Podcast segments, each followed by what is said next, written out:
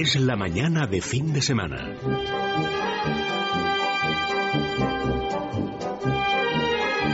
La hora de motor 16.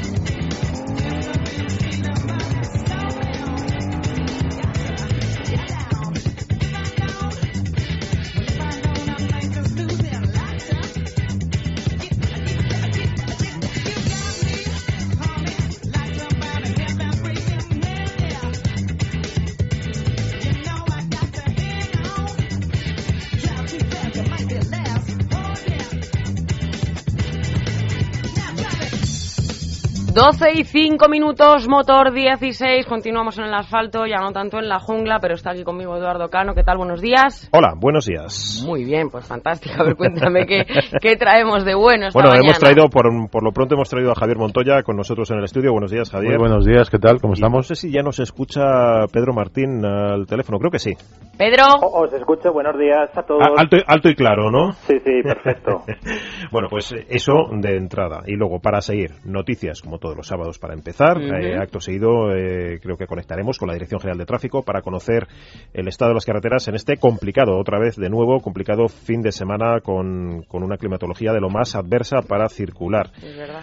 Después, vamos a abrir una sesión de debate, como acostumbramos, sobre la siniestrabilidad, precisamente en las carreteras, al hilo de las últimas eh, noticias que ha habido sobre indultos, de lo más polémicas. Luego vamos a ver datos, cifras. Hablamos de indultos eh, relacionados con infracciones graves. Sí, que han- conocíamos que la han- noticia esta semana, ¿no? Efectivamente, de lo más, de lo más polémica, del kamikaze en cuestión, ¿no?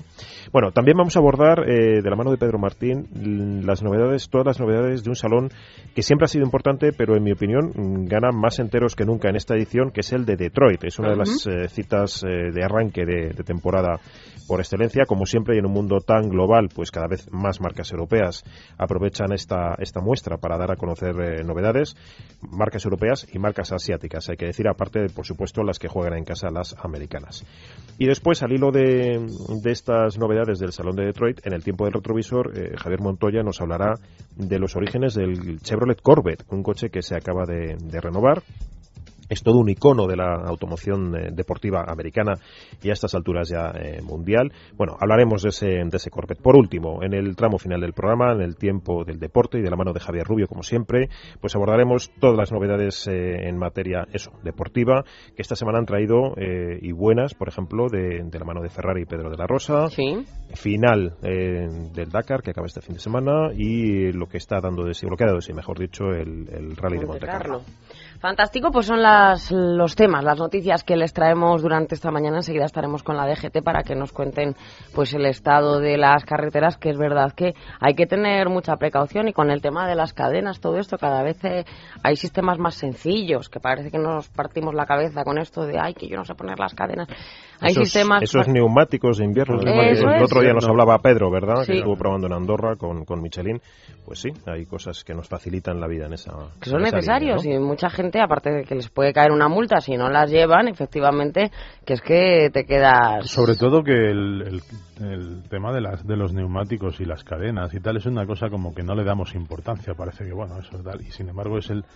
No hablamos mucho de cinturones de seguridad, de ABS y demás. Y Eso el es. principal, el principal sistema de seguridad probablemente sean los neumáticos, que son los que unen tu coche Llevan a la todo. carretera. O sea, es decir, si no hay una buena unión entre neumático, entre coche y carretera, lo más probable es que haya un accidente y entonces los neumáticos ahí son fundamentales. Y sin embargo, pues, pues no les damos la, la, la importancia que debiéramos, no le tra- cuando tra- digamos que tratamos de racanear en cierto modo pues, es verdad. pues su cambio, tratamos de buscar siempre la mejor oferta. No digo que, que, que haya que buscar siempre lo más caro, pero la mejor oferta y tal, sin pensar muchas veces, pues que a lo mejor estamos comprando un producto que no es de, de- primera o primerísima calidad y eso pues eh, al final hace que nos estemos en cierto modo jugando la vida a nosotros y, toda la gente que, que circula por las por las carreteras a nuestro alrededor. ¿no? Bueno, pues fantástico. Vamos a hablar de todos estos temas, siniestralidad, como decía Eduardo, pero ahora sí, nos vamos a la DGT. Javier Fernández de Heredia, buenos días. Buenos días. Hay que circular con precaución debido a las últimas nevadas caídas. Eh, recordamos, eh, son obligatorias las cadenas en dos puertos de la red principal en Huesca, en los puertos de Sopor y Cotefablo.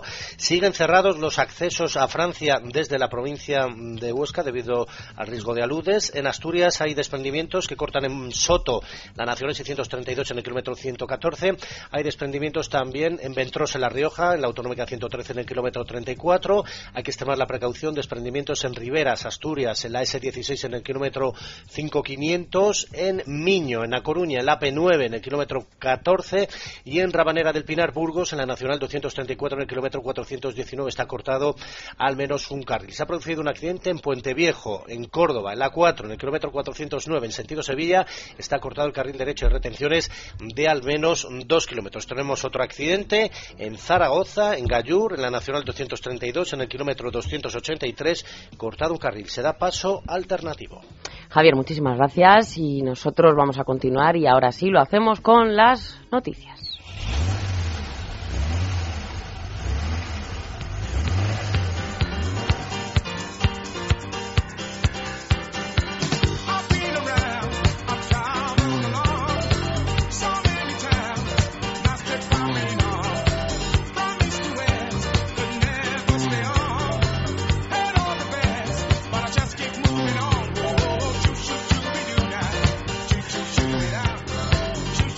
Hemos arrancado, casi hemos sin arrancado, decirlo. hemos arrancado, Eduardo. Ha arrancado el amigo Amalio, que es muy macarra, ya digo.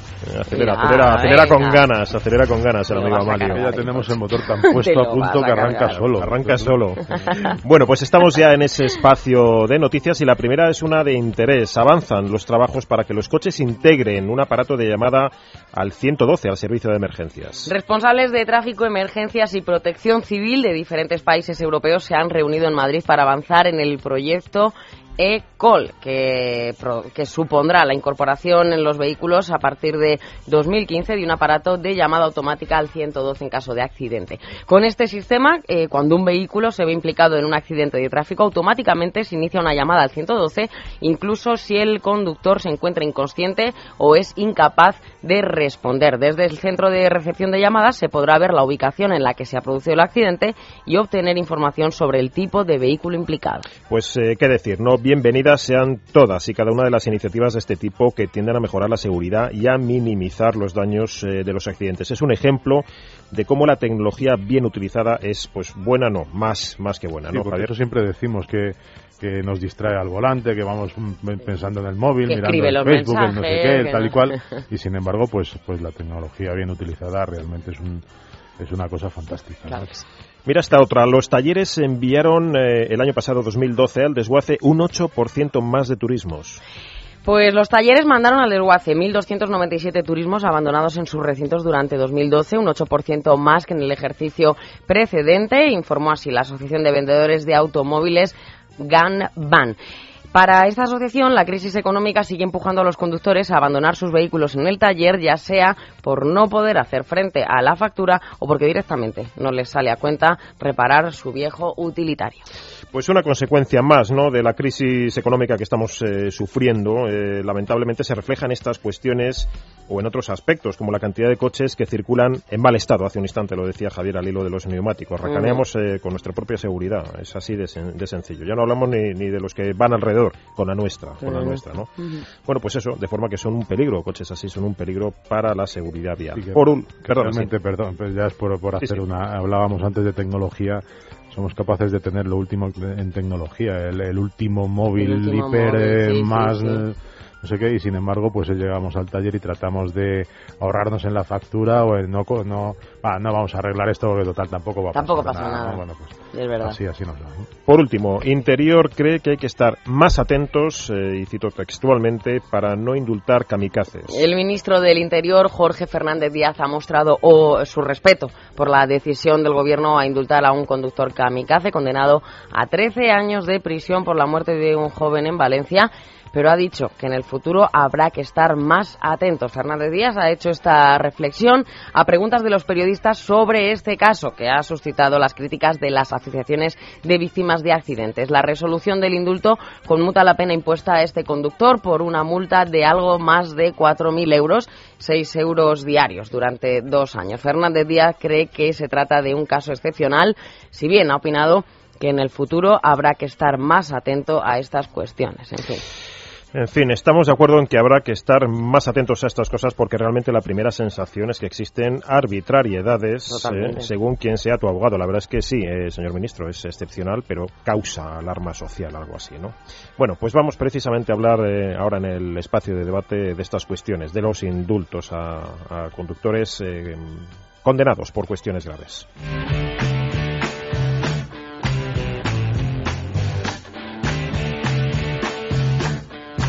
La hora de motor 16. Es la mañana de fin de semana.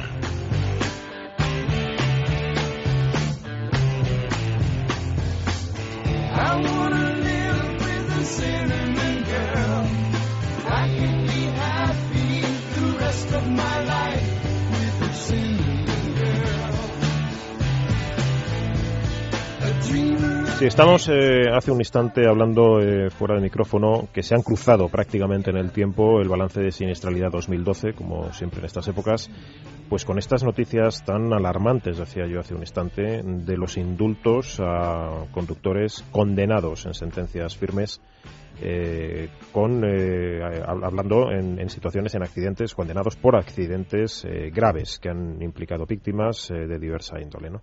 bueno hay todo un contraste Javier en, de anteriores legislaturas parece ser en este tema de los indultos a, a la actualidad eh, sí la verdad es que bueno al hilo de este de este caso que ha salido que ha sido un poco el más el más llamativo pues pues claro, un poco buceando en la actualidad, pues te das cuenta de que el gobierno desde enero de 2012 ha, ha concedido hasta seis indultos uh -huh. a condenados por delitos de seguridad vial, o sea, contra la seguridad del tráfico, que son dos más de los que se concedieron en toda la legislatura anterior, es decir, en la legislatura anterior en cuatro años se concedieron cuatro indultos y ya en un año llevamos seis, ¿no? Yo creo que si bien estoy de acuerdo seguramente en que en, lo que dice el ministro en que bueno pues es una medida excepcional y eh, será un caso un poco peculiar un poco tal lo que yo creo que deberíamos tener mucho mucho cuidado es en, con el carácter ejemplificante de estas cosas ¿no? estas medidas al final lo que hacen es que digamos yo creo que desinflan un poco a la población no al final tú te están machacando con mensajes, te están machacando con multas, te están machacando con radares, te están machacando con todo, ¿no? Digamos que la, los conductores españoles hemos hecho un ejercicio seguramente de responsabilidad para rebajar, para conducir de una manera mucho más, mucho más segura y para rebajar los, los, la cifra de siniestros.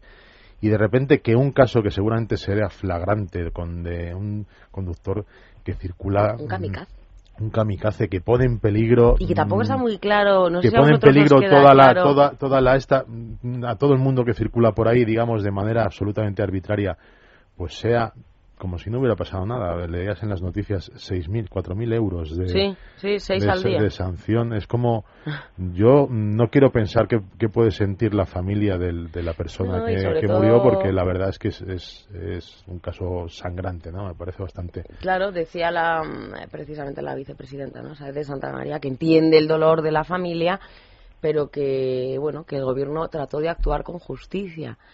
Hombre, no se puede un... tratar de, de, actuar con justicia. Lo del verbo tratar hay, hay que ahí, actuar claro. con justicia, ¿no? Y este hombre iba eh, pues en el sentido contrario a, a la marcha, eh, podía haber acabado con la vida de mucha más gente, acabó con la vida de, de, un joven, esa familia probablemente, no, probablemente no, está indignada y no sabemos eh, todavía muy bien, porque tiene un ataque de epilepsia, bebido no iba, es verdad, los que vieron esa maniobra decían que era plenamente consciente y que estaba dando la vuelta, no se entiende muy bien, ¿no? Hay este... unas, las malas lenguas, las malas lenguas que, bueno, pues ya sabéis que circulan por todas partes, dicen que lo que el gobierno está, ha hecho con este indulto es preparar un poco a la opinión pública para indultar a Ángel Carromero, porque yeah. al final, bueno, pues yeah. Ángel Carromero, dentro de que es un, un tema que, que trasciende un poco lo que es el, el, este tema, pero en realidad, pues es un delito. Lo que Ángel Carromero eh, le ocurrió fue un accidente de tráfico y entonces lo que quieren es un poco preparar a la opinión. Son las malas lenguas. Yo creo que lo que sí deberíamos deberíamos tener es mucha mucho más tiento con esto porque porque realmente eh, cuando también oyes pues que el abogado de este señor pues pertenece a un bufete Bufete. donde el hijo del ministro de justicia trabaja bueno no tendrán Corporativismo, no tendrán ¿no? ninguna Podríamos relación además decir, es sí. eh, lo defiende el hermano de un eurodiputado del PP bueno, bueno, pues no tendrán no hay demasiado cruce vamos a pensar que no vaya. tiene ninguna ninguna ninguna relación pero realmente pues yo creo que la gente estamos bastante bastante mosqueados ¿no? con nuestra clase política y este es un es un caso más Yo, Y- yo si me permitís, quería, quería comentar unas cosas. Yo creo que básicamente lo que habría que hacer es analizar desde luego muy bien cada caso, ¿no? Porque yo creo que incluso en, en la situación de un conductor kamikaze, pues puede haber muchas variables que, que hacen que, que haya que juzgar eso de una manera o de otra, ¿no? Entonces se sabe poco, ¿no? Pero, por, por- por ejemplo, si ese conductor, eh, como ha habido casos, ¿no? En los que la Guardia Civil pues, les ha ido siguiendo durante kilómetros y kilómetros avisando por megafonía de que, de que paren y no lo han hecho, ¿no? Claro. O gente que ha ido, pues, de cocaína o de alcohol hasta, hasta arriba, ¿no? Pues eso yo creo que son agravantes, ¿no? Puede, si se demuestra que, por ejemplo, eh, el conductor ha accedido, pues no sé, a una autopista eh, en sentido contrario y estaba mal señalizada o, o había niebla o no sé, millones de... pues a lo mejor sí se podría hacer una excepción, pero esas cosas yo creo que tendrían que ocurrir un poco en el juicio, ¿no? O sea, Claro, en el momento creo- que hay una sentencia firme, pues hombre, la verdad que es lo que decía antes Javier, ¿no? El, el- la sensación ejemplarizante, ¿no? De, de, bueno, eh, si te condenan al final a lo mejor no pasa nada porque te indultan, pues eso yo creo que es malo, ¿no? Yo en este sentido quería comentar dos ejemplos que yo creo que van un poco en la línea que os digo. Mira, yo hace unos años en el túnel de la autopista me encontré un vehículo que circulaba en sentido contrario. Era el día de Año Nuevo y calculo que esa persona iría pues eh, cocido como un piojo y, realmente iría borracho, no se daba cuenta de nada, le di largas y, y, bueno, no chocamos finalmente. Si hubiésemos chocado y la persona o, o hubiésemos muerto alguno de los que circulábamos en, en mi coche, pues hombre, yo creo que sí, desde luego sí que estaría indignado con que a esa persona al final le hubiesen indultado, ¿no? Pero, por ejemplo, hubo otro caso en el que yo hace años en Portugal, por una mala señalización de la, de la vía, en una autovía que, bueno, ahora ya está corregida, pero había un cruce y, y podías acceder al sentido, o sea, podías acceder al sentido contrario con mucha facilidad y, Sí. de hecho, llegué a circular 100 metros en sentido contrario por una Bien, autovía. Pedro, tú lo has dicho, 100 metros, no 5 kilómetros, Claro, que creo que fue el claro. caso de este hombre. Que sí, o sea, si en ese momento a lo mejor hubiese chocado de frente yo con alguien, pues en ese momento yo habría sido un kamikaze, ¿no? Pero bueno, en ese, eh, realmente pues fue un problema de señalización. Por eso os digo que, que, que lo que sí que hay que analizar es caso a caso y desde luego que cuando sea, cuando ya está eh, juzgado y ya está condenado, hombre, esto de los indultos eh, es un poco delicado. Yo creo que la sensación que da es un poco fea. Hay sentencias, hay que recordar a nuestros oyentes que hay, al- hay algunas sentencias eh, que los propios jueces, en, la en las que los propios jueces introducen este matiz, es decir, se ajustan a, la ley o a la jurisprudencia, según sea el caso, pero eh, deslizan, si me, se me permite el, el, ter- el término, el verbo, eh, que bueno, que quizás sean casos recomendables, digamos, a tenor de todos estos atenuantes de los que de los que estamos hablando, ¿no? Que efectivamente puede ser muy escandaloso, puede ser muy sangrante, pero hay que conocer siempre las historias en toda su extensión y, y no, no juzgar así a lo mejor a- de antemano, bueno, pues kamikaze igual a indulto, pues mala mala ecuación, ¿no? Sino Ah, que hay casos en los que Eso está claro. Lo, pues, hay- lo que está claro también es que, eh, un poco abundando en lo que decía Pedro, cuando tú ya has juzgado y ya has agotado las vías, pues hombre, si este señor quiere seguir recurriendo, entiendo que pues que puede llegar hasta el Supremo, etcétera, etcétera, pues y hay un momento que eso se agota, ya puedes pedir el indulto, pero al final yo creo que los jueces o los ju- en los juicios es donde se tienen de aclarar todas las todas las circunstancias donde se pueden aplicar todos los atenuantes o todos los agravantes o donde se puede realmente juzgar eso Eh, que luego por una decisión política más o menos justificada se vuelva a juzgar algo Todos sabemos, tal, por no desgracia, todos sabemos, y ahora nos vamos a... Pero todos tenemos en la mente, no casos que salen incluso en las noticias, que conocemos de gente que, que está en la cárcel por verdaderas eh, Tonterías. estupideces. Sí. Y les caen condenas que dices, bueno, ¿esto cómo puede ser? Y lo contamos como una anécdota, pero es que una persona está en la cárcel. Está en la cárcel, eh, está pudriéndose allí por un delito que en realidad decimos, bueno, esto, esto qué es, ¿no? Y claro, ves los recientes. Y todos sabemos de casos de gente que todos pensamos que es mm, absolutamente necesario que estuvieran que en la estuvieran cárcel. en la cárcel y no Y están. embargo, claro, no. entonces Bueno. que eh, cuando hablan de justicia, de equidad, eh, la propia opinión pública, o sea, que es un término muy elástico, eh, está viendo que eso no es justo y qué mejor en este caso que la masa o la, la, la multitud para ver que eso es Claro. algo impopular. Eh, cuatro mozos de escuadra condenados por torturas, dos militares por lo del Ya 42, el conductor kamikaze. Oigan, eh, sí. señor Gallardón, y lleva ya unos cuantos. Eh, podemos hablar en 2012 de esos 500 indultos.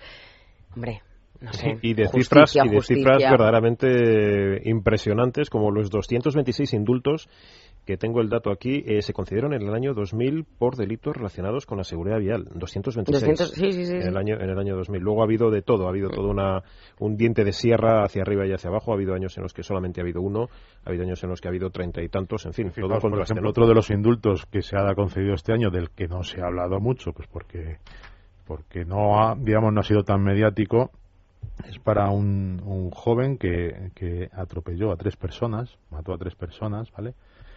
Eh, cuando circulaba a más de 120 kilómetros por hora por una vía limitada a 40. Y una, una persona que solo llevaba 20 días con el carnet de conducir. No está mal. No, O pero sea, quiero decir, esa persona que fue condenada a tres años ha sido indultado. Pues hombre, yo entiendo que no, homicidio imprudente, etcétera, etcétera, pero quiero decir, ¿y por qué a él sí y a otra? Efectivamente.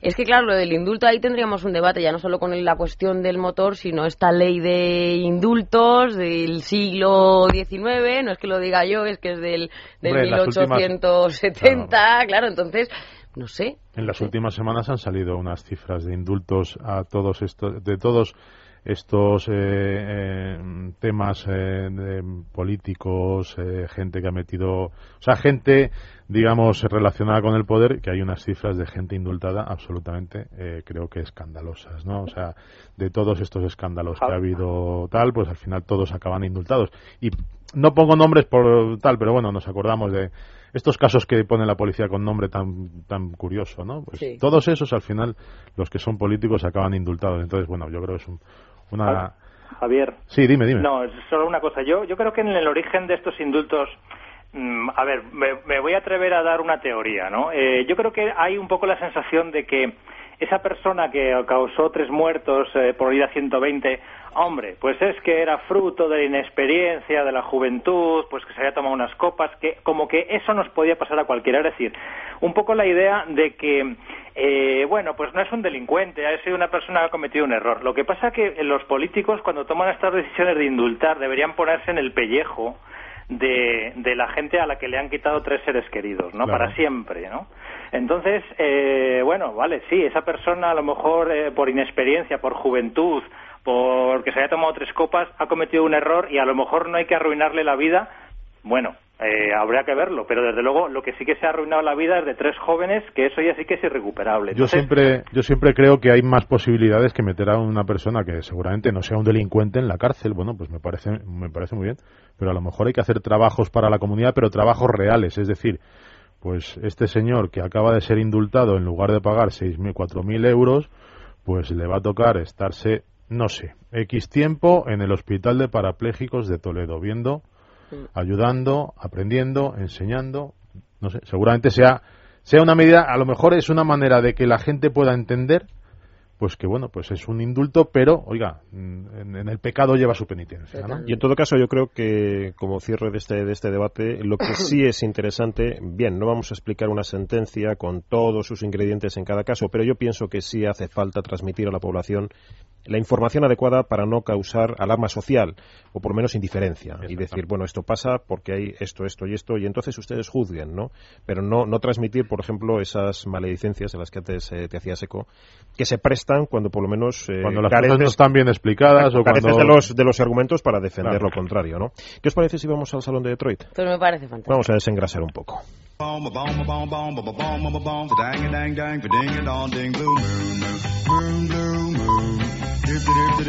La hora de motor 16. Es la mañana de fin de semana.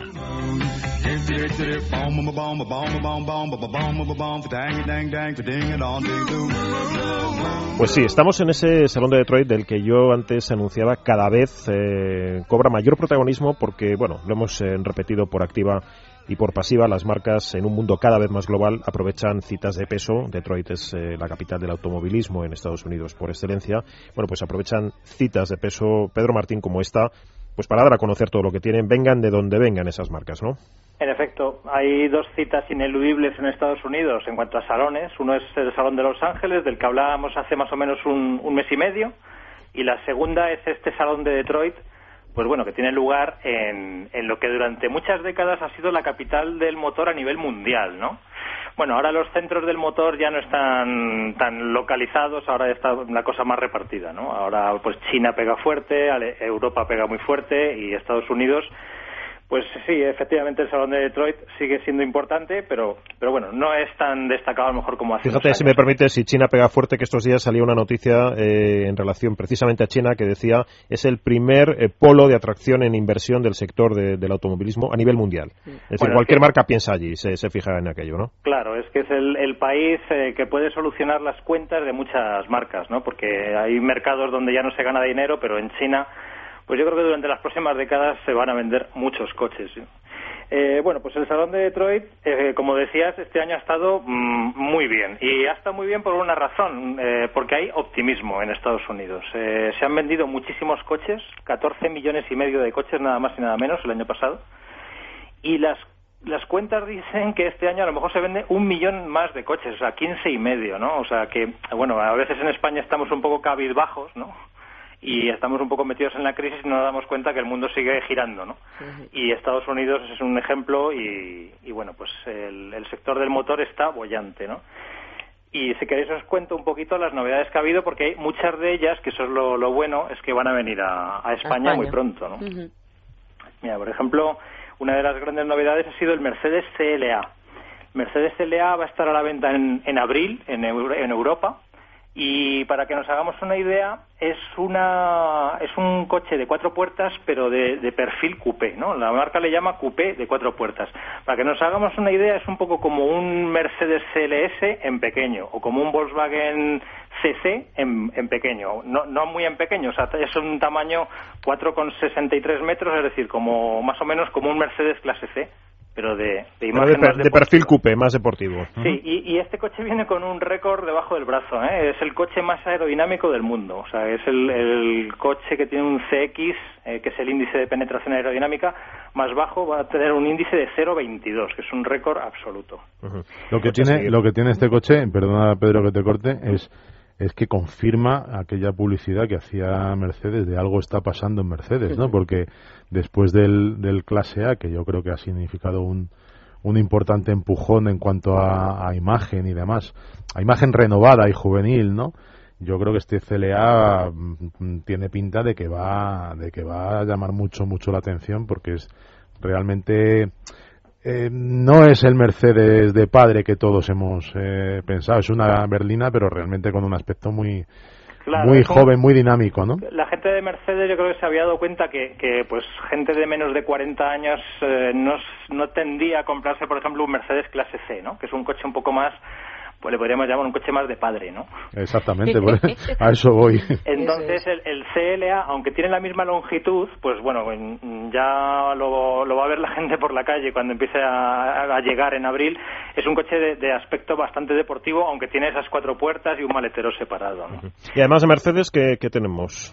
Pues mira, bueno, el, Corvette C7, es decir, la séptima generación del Corvette, que es un poco ya lo que apuntabais al principio, que luego Javier nos hablará de, de sus antecesores, ¿no? Bueno, pues es un coche que ha cambiado por completo, es espectacular y viene con un motor básico de 450 caballos. Lo que dicen los responsables de, la, de General Motors es que es el Corvette no solo más rápido y más deportivo de la historia, sino el, el más eh, económico en cuanto a mantenimiento, porque va a tener un consumo medio en torno a 11 litros, que esto pues para un coche de ese potencial y de ese aspecto pues es, es muy poco. Uh -huh.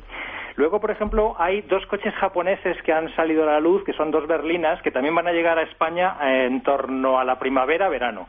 Uno es la tercera generación del Lexus IS, que como gran novedad ya por fin va a tener una versión híbrida. Y la segunda, el segundo modelo, la segunda berlina media, es el Infinity Q50, que para que nos hagamos un poco una idea aproximada es como un Audi A4 de tamaño y pues también va a venir con una versión de gasolina o con una versión híbrida pues de 354 caballos nada más y nada menos. En realidad dos coches eh, competidores entre sí y como dices eh, acertadamente pues eso en, en, la línea Audi A4 o BMW Serie 3 o incluso ese Mercedes clase C del que antes eh, hacía seco. Exactamente. Pues, por ejemplo, bueno, era la primera vez también que se podía ver el nuevo Maserati 4 Porte, que es un coche que ha crecido en tamaño y que también lleva nuevos motores menos eh, gastones ¿no? que los anteriores. Audi presentaba el RS7 Sportback, que es bueno, pues el, el, con la carrocería de la 7, pero con un motor de 560 caballos, tracción 4, eh, frenos cerámicos, un auténtico deportivo, ¿no? capaz de acelerar de 0 a 100 en, en 3,9 segundos. Y luego pues había... Eh, Permíteme, Pedro, creo que opcionalmente ese coche puedes pedirlo para que corra a más de 300 por hora. Qué barbaridad. Pues sí, ahí digamos, mm, el coche viene de serie limitado a 250, pero hay una opción que hace que el límite de velocidad sea 280 y otra opción que hace que el límite sea 305, que bueno, habrá gente que se esté echando las manos a la cabeza, pero yo recordaría dos cosas. Uno, Alemania, que es el país de origen de este coche, sigue teniendo tramos de autopista en las que no hay límite. Y segunda cosa, eh, bueno, los eh, en Arabia, por ejemplo, hay carreteras donde los jeques que compran muchas veces estos coches también les gusta de vez en cuando darle eh, un poco darle al pedal, darle al pedal, quitarle el polvo, ¿no? y bueno, pues eh, más cosas que os puedo contar. Bueno, pues que había mucho mucho prototipo. Eh, Honda, por ejemplo, ha enseñado un, un coche que es como un todo camino compacto de 4,3 metros de longitud que adelanta un, un futuro modelo de este tipo. O sea, por ejemplo, tamaño Nissan Juke o Opel Mokka, más o menos, pero de Honda y Acura, que es la marca también la marca de lujo de, de Honda, ha enseñado un prototipo que adelanta cómo va a ser el NSX del futuro. ¿eh? Mucha gente se acordará del Honda NSX, estamos hablando de un coche de hace unos 20 años.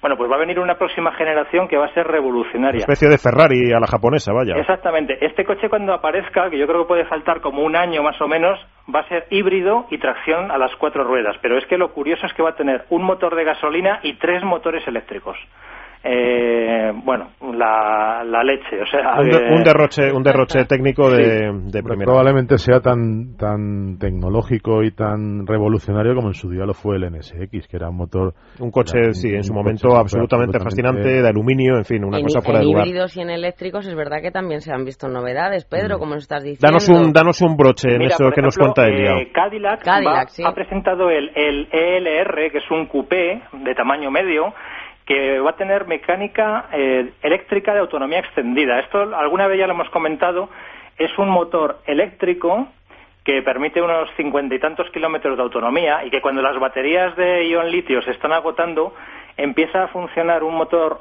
de gasolina pequeñito, un motor 1400, pero empieza a funcionar no para mover el coche, sino para generar electricidad, es decir, un motor de gasolina que actúa de generador.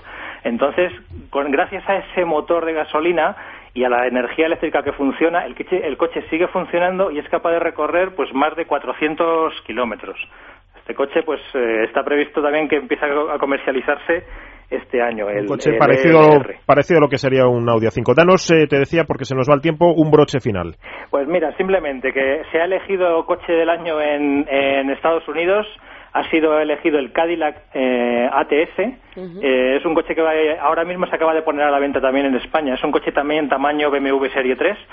Y, y nada, pues eh, poco más os puedo decir. Bueno, que ha habido unas 50 novedades, o sea, y que más o menos la mitad de ellas pues van a venir a España a lo largo de este año. Bueno, pues no te nos vayas, que vamos a hablar ahora en el tiempo el retrovisor del, del Corvette, este icono de la automoción eh, norteamericana. Eh, pues eso, al hilo de lo que hablabas hace un instante de esa séptima generación. La hora de motor 16.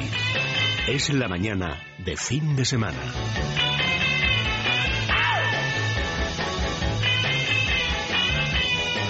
Oye, y un tema que tenemos que, que, hablar, no sé si mañana, pero hay que abordarlo, es ese plan PIBE que, bueno...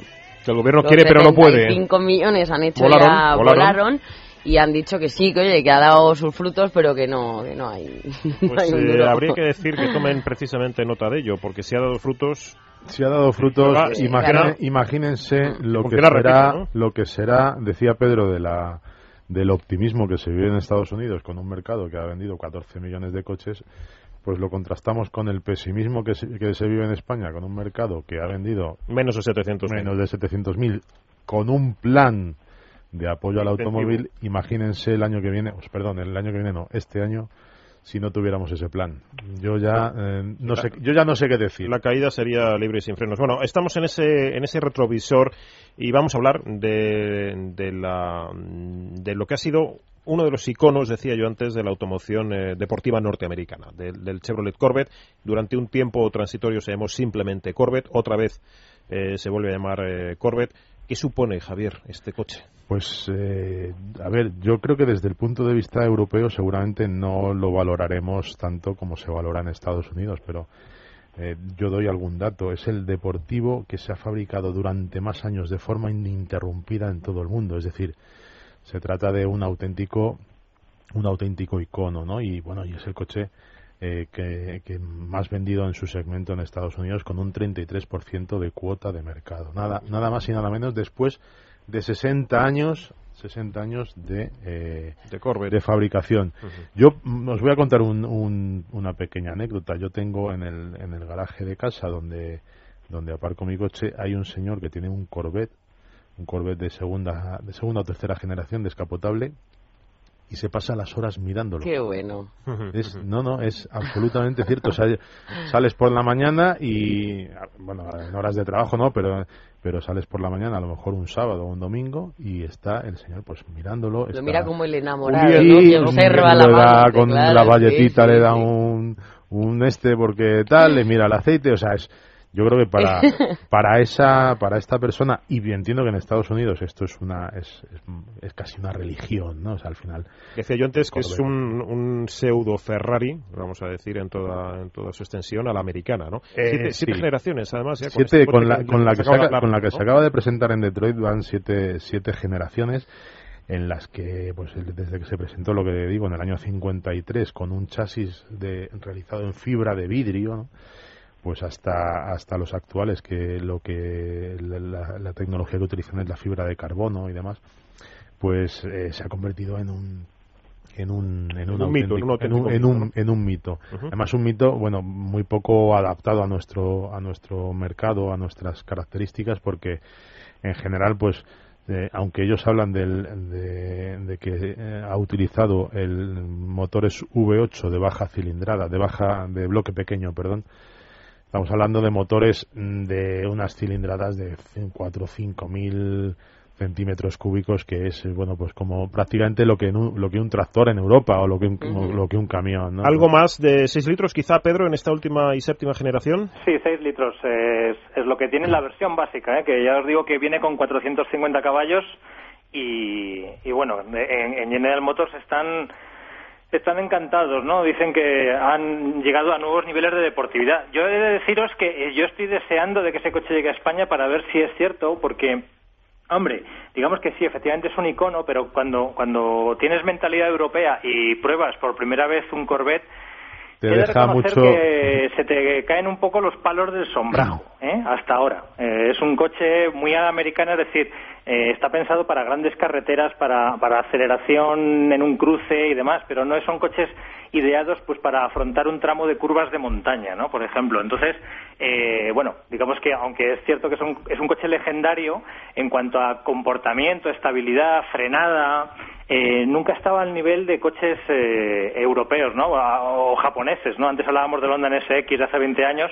Bueno, es- lo es- pasaría lo pasaría por encima Claro, un Honda sí. NSX. Entonces, bueno, ya os digo que estoy deseando de que llegue esto para ver si, si es verdad que por fin es tan deportivo. Ahora, lo que, dicho esto, lo que sí es cierto es que cada vez que hemos tenido que probar un Corvette, hay que decir que es un coche único, o sea, que tiene una conducción que no se parece absolutamente a nada, ¿no? O sea, que, que es un coche que yo entiendo que cree adicción y que haya auténticos forofos. Es algo, es algo así como, como las Harley en, el- en- en lo que es la moto. Claro, no, es tanto Es- las prestaciones que ya estamos viendo, sino lo que Hombre, representa. presta- pre- pero estamos- prestaciones tienen, ¿no? hombre, Pero, estamos, estamos hablando de motores, pues eso, de 400 y pico caballos y demás. ¿Cuáles son esas sensaciones que decía Pedro que no son comparables a otra? Pues porque es un coche, primero son coches muy grandes, con motores muy pesados, o sea, son coches dentro de que, de que cada vez eh, utilizan más materiales ligeros y demás. Muy rudos, Son coches ¿no? muy pesadotes, Mm. muy rudos, muy...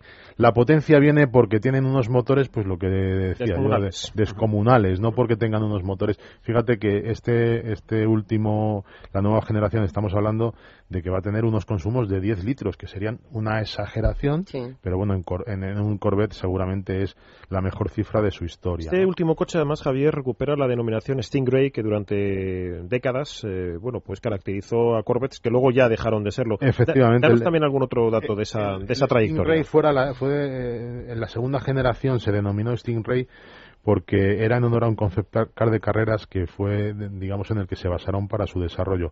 Esta generación, además, tenía una característica que luego ha, ha seguido, ha seguido en, en cada generación de Corvette hasta el, casi el final, que son los faros retraíbles, ¿no? Sea, el, el Corvette era un- el típico coche este que con, al encender los faros se abrían y entonces alumbraba y eso lo han mantenido durante durante generaciones. Ahora ya en las últimas esto se ha se ha olvidado, pero vamos, eh, hablábamos de potencias para que os hagáis una idea. Lo más en, el año 75 eh, el, el- el- eh, llegó al- a, la mínima potencia del el Corvette porque tenía un motor de 300, tres- un 3,5 que alcanzaba solo 165 caballos, que parece una, Una risa, que ¿no? parece una risa al- en comparación tal, porque en, es- en esa misma generación los, los bloques hablábamos de motores de 400, 435 caballos, ¿no? Eh, a ver, cuando llegue mm, lo que decía Pedro, pod- podremos valorar un poco si está en condiciones de competir con, con modelos, eh, digamos, europeos o, o- o japoneses. Pero lo que sí vi está claro es que mm, el Corvette es, un, es uno de esos coches con los que nadie puede competir en cuanto a capacidad de seducción. ¿no? Es Espectacular. probablemente pues lo que pueda lo que pueda ser un, un Ferrari a- No, para, un, muy bien con lo de tu vecino. para ¿no? un europeo, Sí, pues es sí. un Corvette para una. Bueno, y además ¿no? un, un coche que ha tenido que ha dejado un saldo muy favorable en términos de competición y de competición porque ya se nos escapa el tiempo, nos vamos corriendo deporte, a hablar corriendo. con Javier Rubio.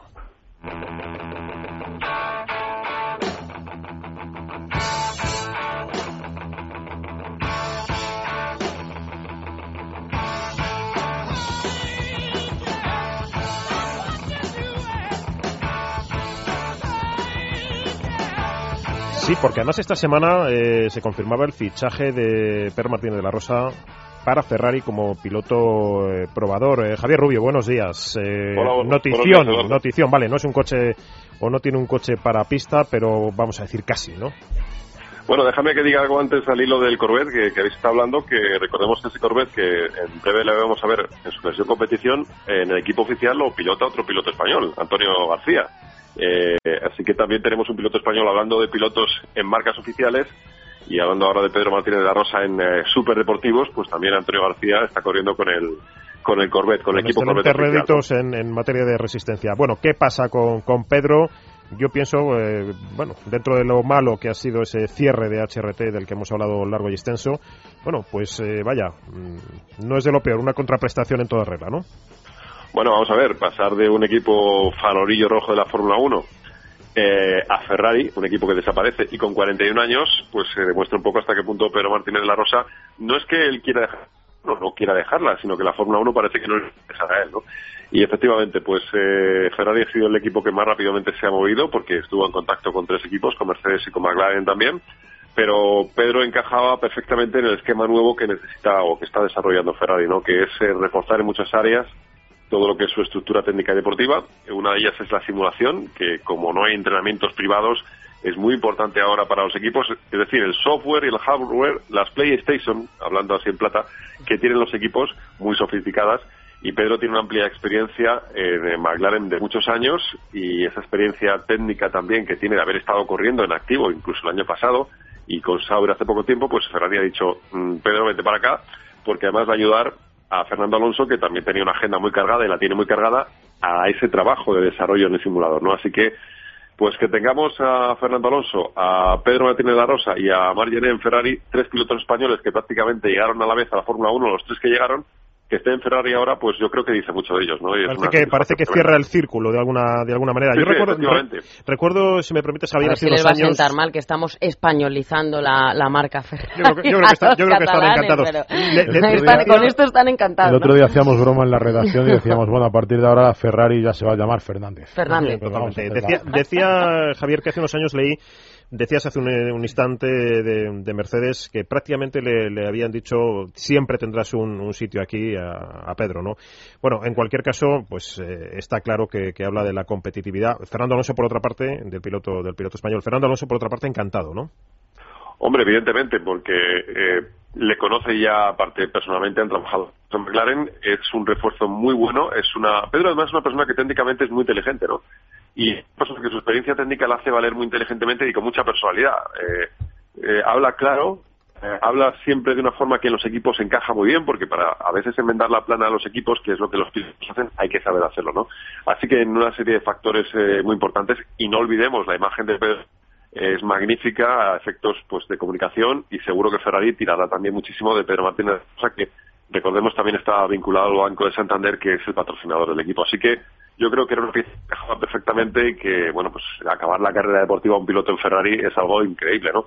Y eh, otro tema que queda en el aire, eh, no sabemos todavía qué pasará con el tercer piloto, quién es el tercer piloto, Chus Bianchi quizás se vaya por India, con lo cual puede ser que incluso hasta Pedro Martínez de la Rosa se diera la necesidad que nos espera, pudiera ser incluso el tercer piloto del equipo, pero eso está por ver todavía, aunque esa posibilidad está abierta todavía.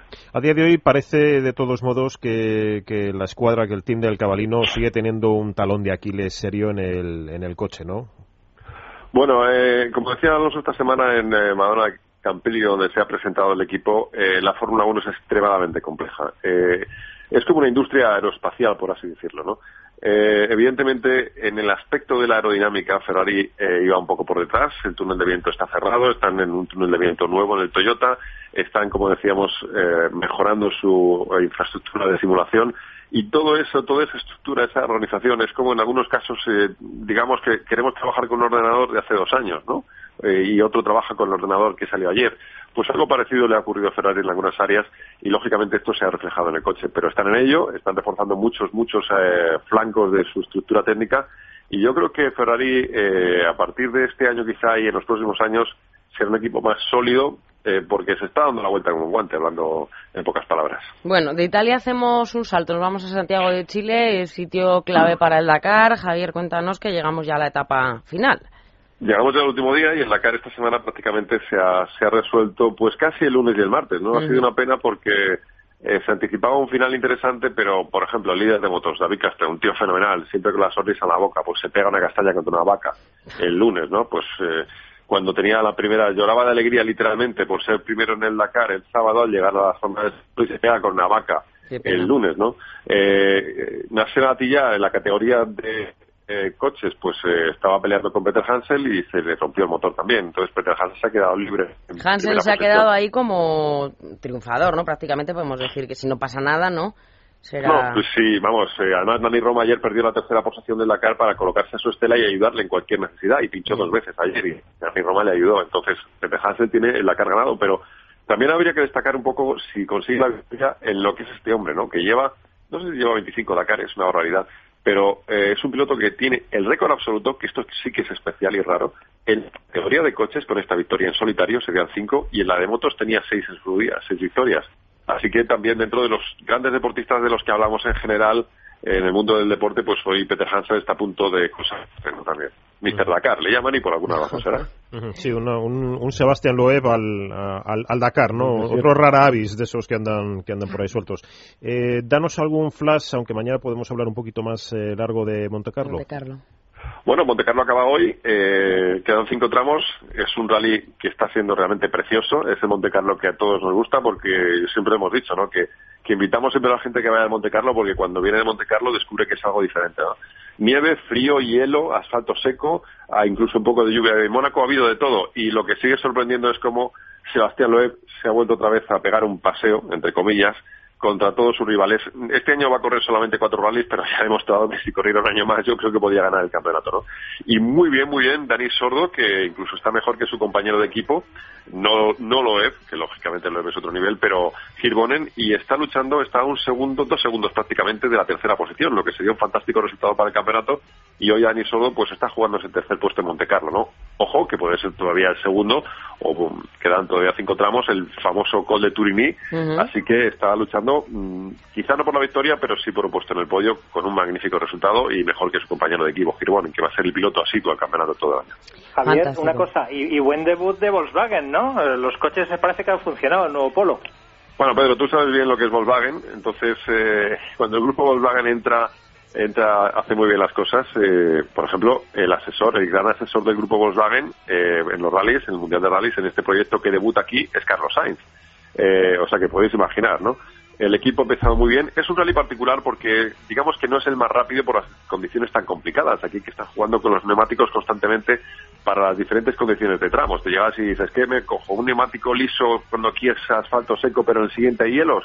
Esas apuestas, esos compromisos en Montecarlo hacen que las diferencias sean eh, muy grandes y que no sea un rally que refleje la competitividad real de lo que va a ser la temporada. Pero Ogier, el primer piloto del equipo, es un fuera de serie y el coche ha ido muy rápido. Así Bueno. que eh, va a ganar rallies Volkswagen este año seguro. Ya Mañana hablaremos de esos, de Mañana esos hablaremos Volkswagen, de todos que no han llegado de temas, casualidad, Claro que sí. Javier Rubio, gracias. Pedro, muchísimas gracias. Eh, Javier Montoya aquí en el estudio, gracias también. Edu, te veo mañana. Mañana ese rally de Monte Carlo, entre otras cosas. Entre otras cosas, claro que sí. Venga, nos vamos con las noticias y luego volvemos con más temas. Hasta la una y media les vamos a acompañar aquí en la mañana de fin de semana. La hora de motor 16.